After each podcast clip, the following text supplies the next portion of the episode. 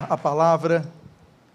O título da mensagem de hoje se denomina Esdras, modelo de preparação para grandes responsabilidades. Eu convido a que você abra a sua Bíblia no livro de Esdras, capítulo de número 7. Esdras, capítulo de número 7. E eu gostaria de ler o verso de número 10. Na versão que eu tenho aqui também está em tela. Assim nós lemos.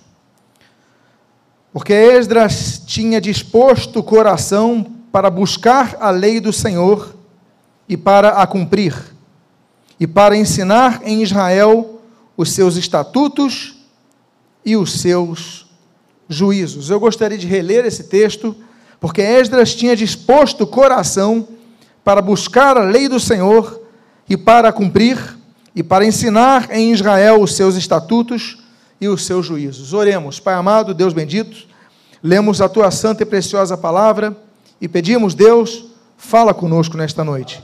Abençoa a nossa vida, fortalece a nossa fé, que cresçamos não apenas na graça, mas no conhecimento de Deus pela Sua santa palavra. E o que nós fazemos, o fazemos agradecidos, em nome de Jesus. Amém e amém. Os irmãos podem, por favor, tomar os seus assentos. Nessa introdução, eu quero falar rapidamente sobre Esdras. Esdras tinha três características que lhe davam notoriedade entre o povo de Israel que estava ali naquele, naquele cativeiro babilônico. Primeira característica é que ele era sacerdote. Ele era descendente direto de Arão, e com isso, ele tinha uma posição natural de liderança sobre o povo de Israel. Em segundo lugar, além de sacerdote, ele era escriba. Alguns dizem, inclusive, que o maior capítulo da Bíblia, que é o Salmo 119, foi escrito por ele. A forma de escrever não era a forma de escrever, por exemplo, de Davi, e de outros autores, de outros salmistas, ainda que alguns possam até supor que também tenha sido feito desta forma, mas muitos atribuem ao escriba. E como escriba, ele tinha grandes vantagens. A primeira delas é que ele foi educado para ler as escrituras desde cedo, e não apenas para ler as escrituras, como para transcrever as escrituras, para recopiar as escrituras, para que vários judeus de várias localizações naquele império babilônico, naquela grande colônia judaica que havia, pudessem ter acesso às Escrituras. Então, era um homem que, só pela sua prática de escrever e copiar os textos bíblicos, várias vezes ao longo de sua vida, ele tinha conhecimento da palavra. A terceira grande característica e peculiaridade deste grande homem chamado Esdras é que ele era o exilarca, ou seja, ele era o representante da colônia judaica diante das autoridades babilônicas. Os sátrapas, os governadores, os, os líderes, quando queriam falar e tratar algo sobre o povo judeu, chamavam então o exilarca, que era uma espécie de embaixador dos que estavam exilados. Ainda que ele tivesse, e pelo que os irmãos viram, muitas responsabilidades, Deus lhe atribuiu ainda outras responsabilidades. Ainda que ele tivesse inúmeros compromissos, Deus ainda lhe acrescentou desafios maiores. Não pense você que por não ter o tempo que você gostaria de ter para servir na obra de Deus, você então receberá poucos, poucas responsabilidades. E nós aprendemos com esse homem que, apesar disso, ele recebe grandes responsabilidades e ele não diz o não para essas responsabilidades, mas ele as abraça, ele as aceita, como todos os outros grandes compromissos que ele tinha. Judá tinha sido, e continuação então da introdução, Judá tinha sido, como os irmãos sabem, cativo na Babilônia. 70 anos de cativeiro. 70 anos sendo levados para outra região, distante de sua terra, distante de suas comodidades, de suas culturas, e ali lançaram num outro contexto. E aí então aquela geração passa, chega uma nova geração, essa nova geração envelhece, e nesse contexto então surge um momento que Ciro ele derruba aquele governo de Nabucodonosor, então os persas passam a dominar. Quando Ciro então começa e conquista os babilônicos, aí nós temos então o profeta Daniel, que lhe apresenta um texto do profeta Isaías. E o texto do profeta Isaías, escrito 200 anos antes, mostra que Deus usaria Ciro como um ungido. Uma tradução para isso é um Messias, um Cristo. Essa é a tradução literal do texto. E ele usaria esse homem para abençoar o povo de Deus. Ciro é tocado, Ciro reconhece ser aquela palavra, então, uma diretriz divina, e Ciro então autoriza o regresso dos judeus para Jerusalém, para a sua terra, depois de 70 anos de cativeiro. E nós temos então um fato que nós temos em três levas de judeus: Zorobabel, Esdras e Neemias. Na primeira leva, nós temos ali 42 mil judeus que vão. Aí você fala, mas havia muito mais judeus na Babilônia. Sim, mas muitos não quiseram voltar. Por quê? Já tinham se estabelecido naquela colônia, já tinham liberdades, as liberdades que eles já tiveram no final, antes da invasão de Ciro, já era uma grande liberdade, eles tiveram ainda maiores liberdades. Eles tiveram posições sociais, como por exemplo o caso de Daniel, que cresceu de posição social, tinha uma posição política muito grande, eles tinham liberdades. O comércio judaico na Babilônia, eles tinham liberdade de comerciar, de produzir, vender, é, enfim, de enriquecer. Então muitos falaram: não vou voltar para Jerusalém porque eu, eu sou rico. Não vou voltar a Jerusalém porque eu já estou estabelecido. E nós temos um grande aprendizado que muitas vezes nós perdemos bênçãos quando nós somos abençoados. Parece uma contradição. Mas se aquele povo tivesse ainda sofrendo escravidão, quando falaram, olha, vocês podem voltar para Jerusalém, eu creio que todos voltariam. Mas muitos não quiseram regressar. E naquela primeira fase, Orobabel, então alguns foram para a reconstrução do templo. Anos se passaram, e aí nós temos a segunda fase. Porque eles tinham o templo, mas eles não tinham o culto ao Senhor.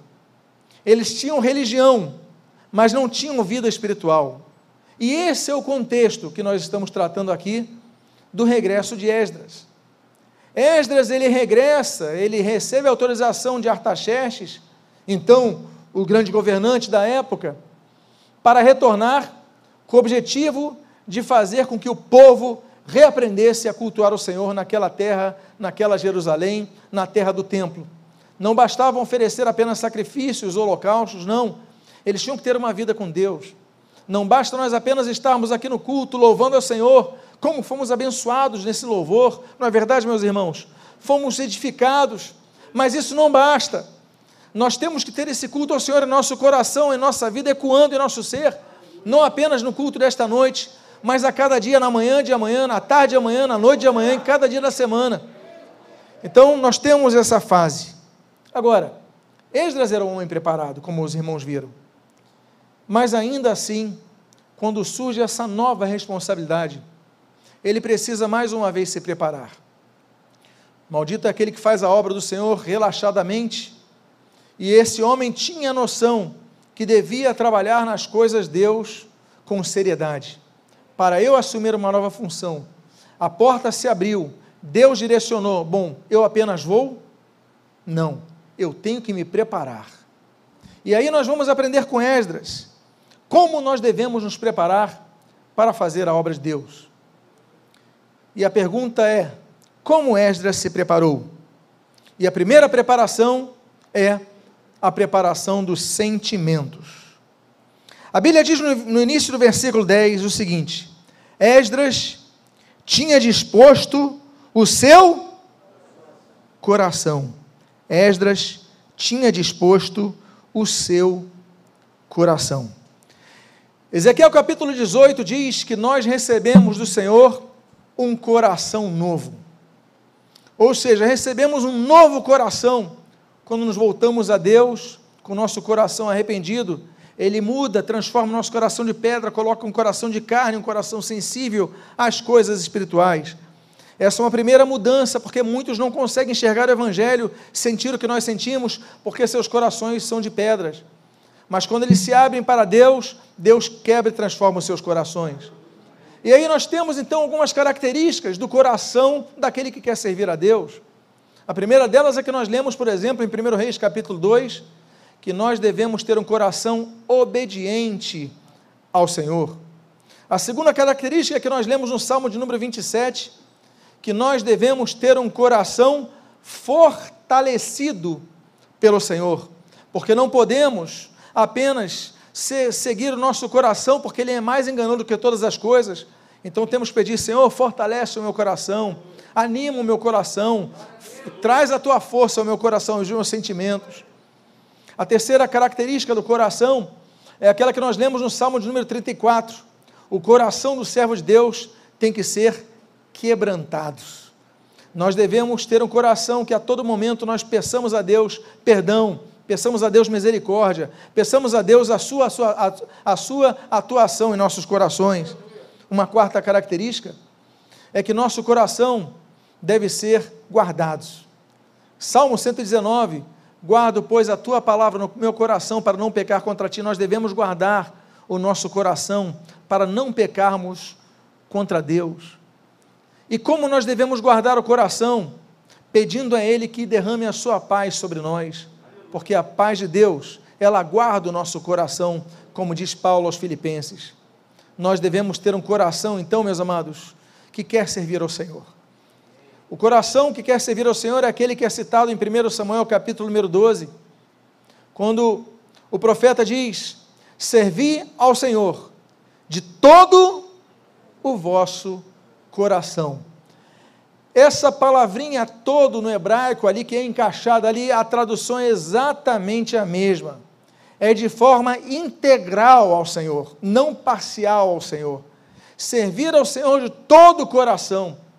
Muitas vezes nós chegamos cansados na igreja, chegamos cansados de nossas atividades profissionais, chegamos com o nosso coração muitas vezes em conflitos problemas na família, problemas no trabalho, problemas nos estudos, problemas financeiros, e você chega para servir a Deus, mas nesse momento que você chegar, quando você tiver essa condição, que você faça uma coisa com Deus, que você seja sincero para com Deus. E diga: Senhor, eu estou triste, tu mandastes eu servir-te, tu abristes a porta para que eu te sirva, aqui está a tua igreja, irmãos estão aqui chegando à tua casa e o meu coração está triste.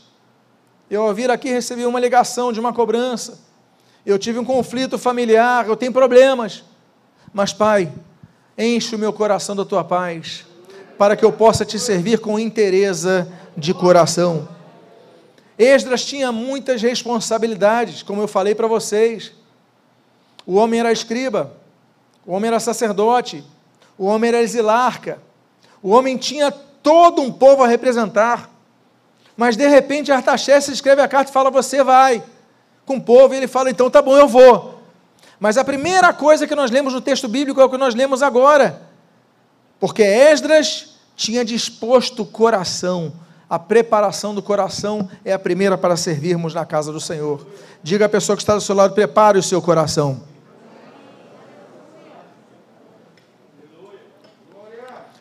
A segunda preparação do coração é a preparação pelo conhecimento da palavra de Deus. O texto do versículo 10 continua dizendo que ele tinha disposto o coração, diz, para buscar a lei do Senhor. Ele preparou o coração, ele tinha muitas responsabilidades, mas agora ele tinha que conduzir um povo. Ora, ele não tinha experiência de conduzir o povo. Ele não foi criado como guia turístico, nem como alguém que conhecesse um trajeto, que já era conhecido pelos judeus, mas ele, ele ia agora pela primeira vez. Então ele prepara o coração, mas ele fala: Senhor, eu preciso da tua palavra. Porque a palavra de Deus ela é lâmpada para os nossos pés, ela é luz para o nosso caminho, não é isso que diz o Salmo 109, versículo 105? Ele devia então preparar o seu coração para buscar na lei do Senhor. Ele tinha que ir à lei do Senhor. A Bíblia diz em Lucas capítulo 2 que Jesus crescia na graça e no conhecimento. Segundo Pedro capítulo número 3 diz que nós devemos crescer na graça e no conhecimento. Por quê? Porque a Bíblia diz No livro de Oséias, no capítulo 4, olha, o meu povo está sendo destruído porque lhe falta o quê? Conhecimento. Nós devemos então buscar o conhecimento. O Senhor Jesus, o Rei dos Reis, o Senhor dos Senhores, o Alfa e o Ômega, o princípio e o fim, ele se preparou nas Escrituras Sagradas. Ele conhecia as Escrituras Sagradas. A Bíblia diz no Evangelho de João que ele era o Verbo de Deus, ele era a própria palavra revelada. Mas quando ele é levado ao deserto das cercanias de Jericó, para, pelo Espírito Santo para ser tentado pelo diabo, a Bíblia diz que ele se prepara 40 dias de jejum. E ali, no final dos 40 dias, ele é tentado por Satanás. E se você notar, nas três menções aos argumentos satânicos, nas três vezes o Senhor Jesus responde: porque está escrito, porque está escrito, porque está escrito. Jesus, então, numa das vezes, fala: Olha, porque nem só de pão viverá homem, mas de toda a palavra que procede da boca de Deus. Ora, Jesus fala isso no Evangelho de Mateus, capítulo 4, mas Jesus está citando o texto de Deuteronômio, capítulo 8, versículo 3. Por quê? Porque Jesus contra-argumenta com a sua palavra. A palavra de Deus, como diz Hebreus capítulo 4, versículo 12, é a espada de dois gumes. A palavra de Deus, como diz Efésios capítulo 6, é a espada. Quando nós estudamos sobre a armadura de Deus, nós vemos várias peças de defesa, só uma de ataque. Apenas uma peça do soldado é de ataque. A única peça é a espada, a espada do Espírito, que é a palavra de Deus. Esse homem, então, ele entende que devia conhecer a palavra de Deus até para uma função de ser guia do povo porque ele tinha que instruir o povo, ele tinha que conhecer a palavra de Deus. E meus amados irmãos, o Senhor Jesus diz ali em Mateus capítulo 22, 29, olha, errais não conhecendo as Escrituras e nem o poder de Deus. Então, a primeira preparação de Esdras é preparar o seu coração, preparar os seus sentimentos, porque fazer a obra de Deus não é fácil. Você se pensar, olha, eu só vou fazer a obra de Deus quando não tiver problema nenhum, você nunca vai fazer a obra de Deus. O Senhor Jesus teve muitos problemas, ele teve muitos desafios, ele teve muita perseguição. Cada dia apresentava mais problemas para ele. Olha, tem um morto aqui, tem um morto ali, tem um enfermo aqui, tem um cego aqui, tem um aleijado aqui. Olha, estão te perseguindo. Eram muitas situações. Mas o Senhor Jesus cumpriu tudo até dizer está consumado. Ele foi fiel até a morte e morte naquela cruz.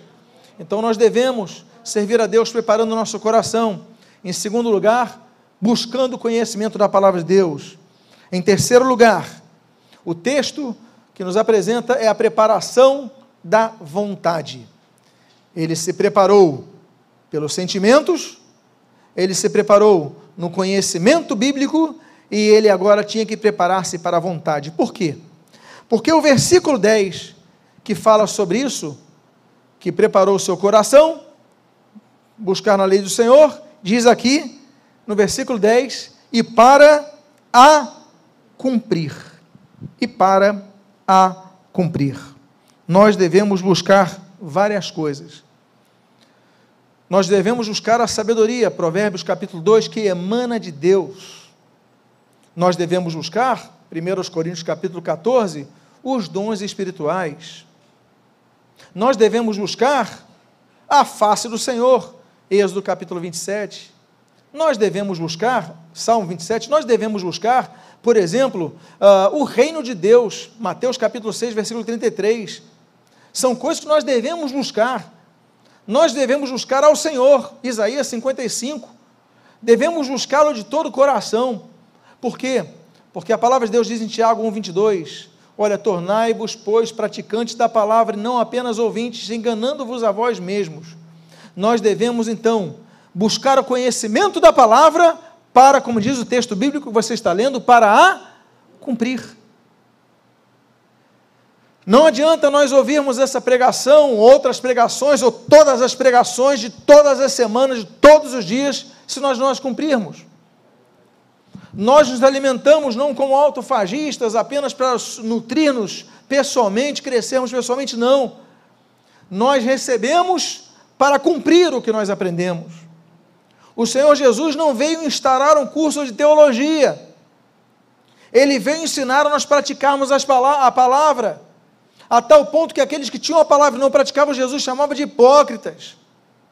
raça de víboras, pessoas com coração mau, mas tinham conhecimento da palavra. Nem todos que têm conhecimento da palavra têm um coração bom. Tem muita víbora, muita serpente por aí. Mas nós devemos cuidar, guardar o nosso coração. E nós devemos, então, preparar o nosso coração, buscarmos a palavra de Deus para a cumprirmos. E para cumprir, nós temos então que ter vontade. Eu tenho que fazer um esforço para cumprir a palavra. Você tem que desejar cumprir a palavra. Você tem que vigiar para cumprir a palavra. Então, esse é um exercício diário que nós aprendemos com Esdras, diante de grandes responsabilidades. Há uma quarta coisa, uma quarta preparação que nós precisamos. A quarta preparação de Esdras, devemos preparar-nos para ensinar. A continuação no versículo 10 diz: e para ensinar em Israel os seus estatutos e os seus juízos. Você aprende para, em primeiro lugar, conhecer, em segundo lugar, viver, e em terceiro lugar, ensinar. Esse é o tripé da vontade de Deus pelo conhecimento do santo. Conhecermos a vontade de Deus, praticarmos a vontade de Deus e ensinarmos a vontade de Deus. Não é apenas o pregador que ensina a palavra de Deus. Não é apenas o professor da escola bíblica dominical que ensina a palavra de Deus. Não é apenas um líder de setor da sua, de sua igreja que ensina a palavra de Deus mas todos devemos aproveitar as oportunidades para ensinar a palavra de Deus.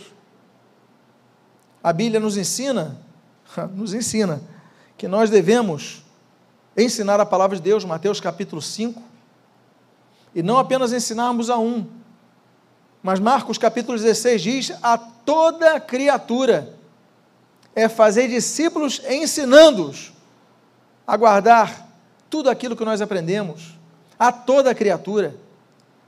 Agora, não apenas o ensino de Mateus 4, o ensino geral a toda criatura de Marcos 16, mas nós devemos lembrar de Marcos 13, que só assim virá o fim. Portanto, pregar o Evangelho é ensinar. Evangelizar é ensinar. Alguns têm dons variados. Alguns são mestres, outros são evangelistas, outros são apóstolos, outros são profetas, outros são pastores, outros, cada um tem uma atribuição que Deus dá, mas todos devemos anunciar o ensinamento da palavra de Deus, em todas as oportunidades. Veja você o Senhor Jesus. Marcos capítulo 1, Jesus está ensinando numa sinagoga. Marcos capítulo 4, Jesus está ensinando à beira-mar. Nós temos Jesus ensinando no deserto. Nós temos os discípulos, Jesus, Lucas capítulo 20, ensinando no templo os discípulos, Atos capítulo 5, ensinando no templo e de casa em casa. Então nós devemos ensinar, mas o que, que eu vou falar? O que, que eu vou dizer? Aí nos lembramos de duas palavras. Aquela de Êxodo capítulo 4, quando o Senhor fala para Moisés: Moisés, vai e eu serei com a tua boca. Deus falou para Moisés: O que, que eu vou falar para Faraó? Você só vai, que eu vou usar a tua boca e você vai falar o que eu quiser. É isso que ele fala de maneira semelhante àquele homem que tinha medo de falar, que era Jeremias, no capítulo 1. E é a mesma coisa que o Senhor Jesus fala e ensina muito didaticamente no Evangelho segundo João, capítulo 14, quando ele diz: Olha, o Espírito Santo vai fazer vocês lembrarem tudo o que vocês precisarem.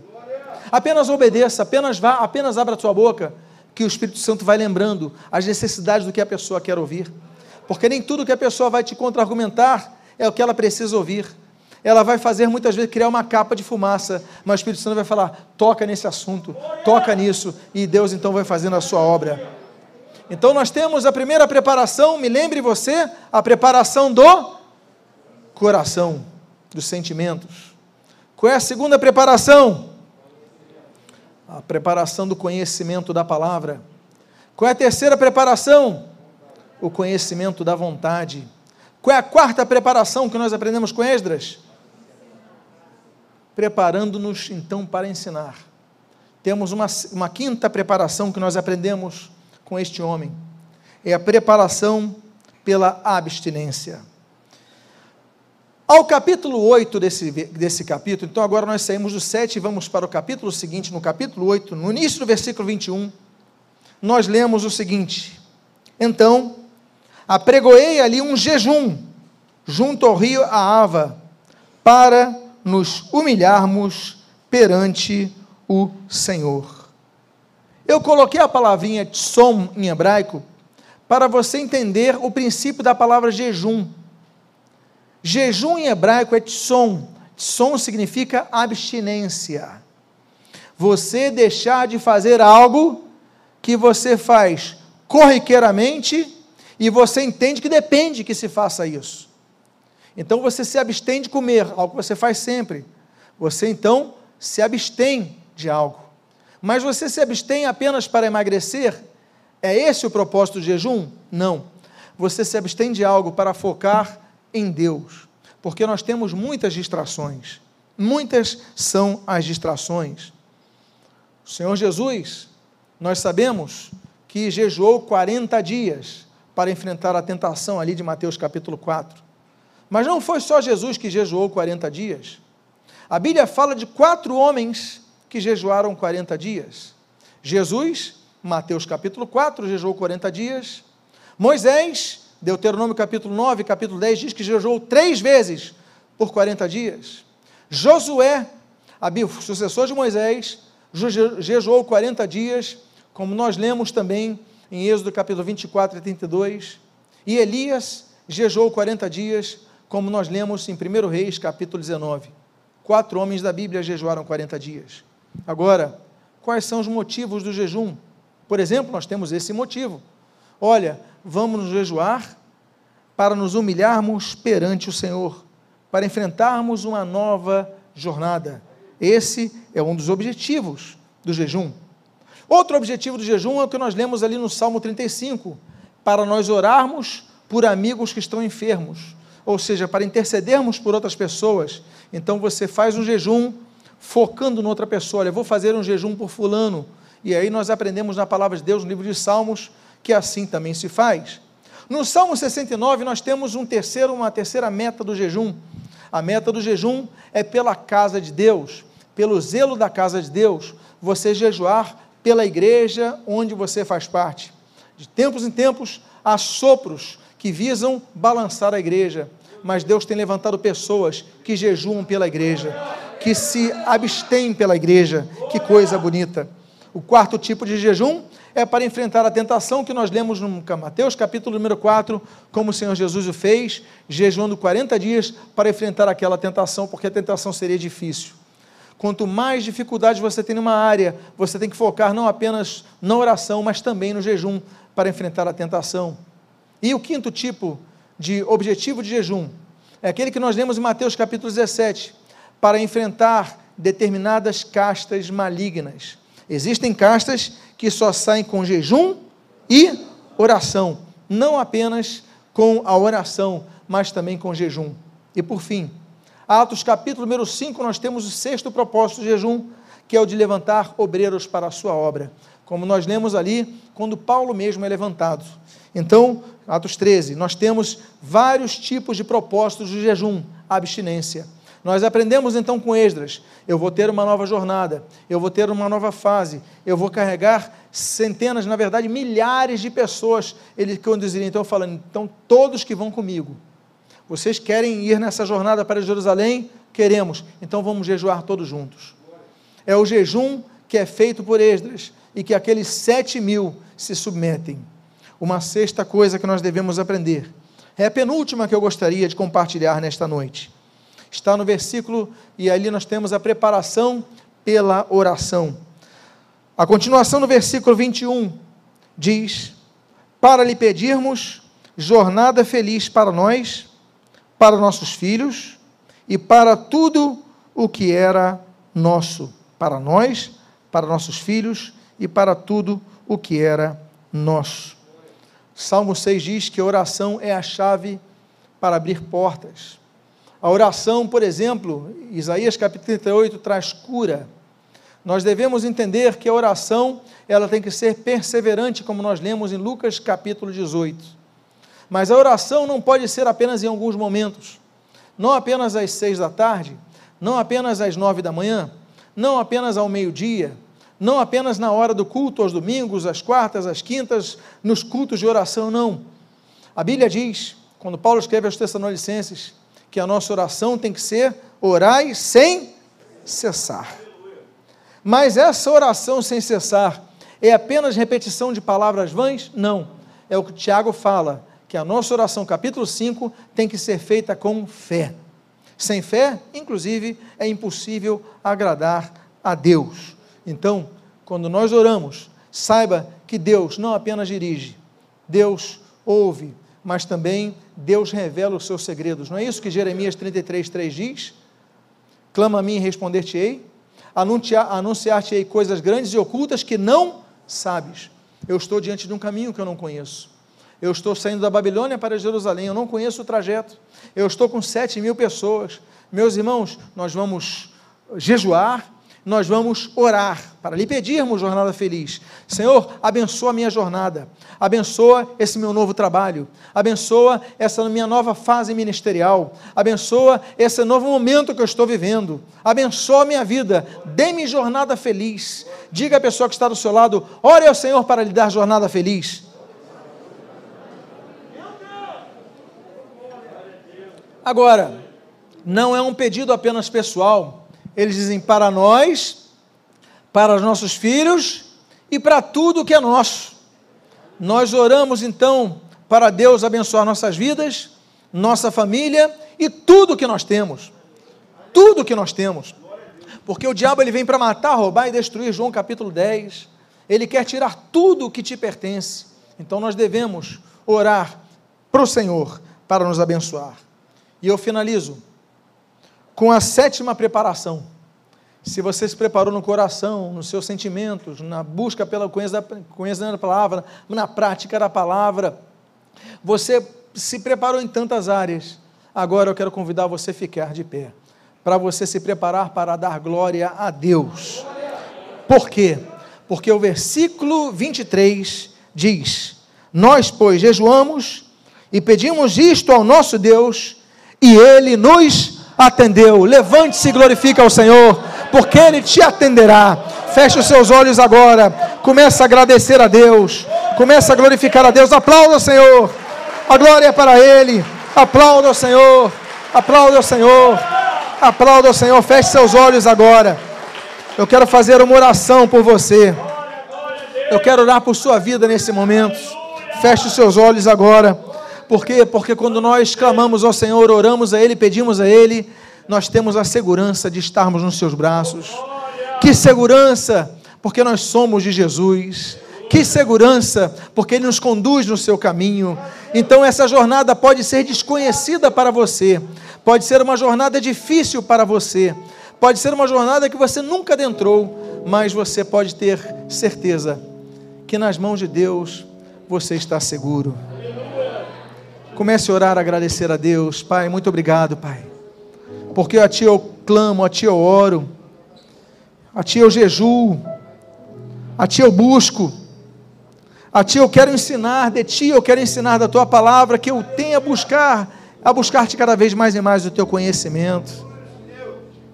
Pai, tudo isso é para que no final eu possa atribuir glórias a Deus.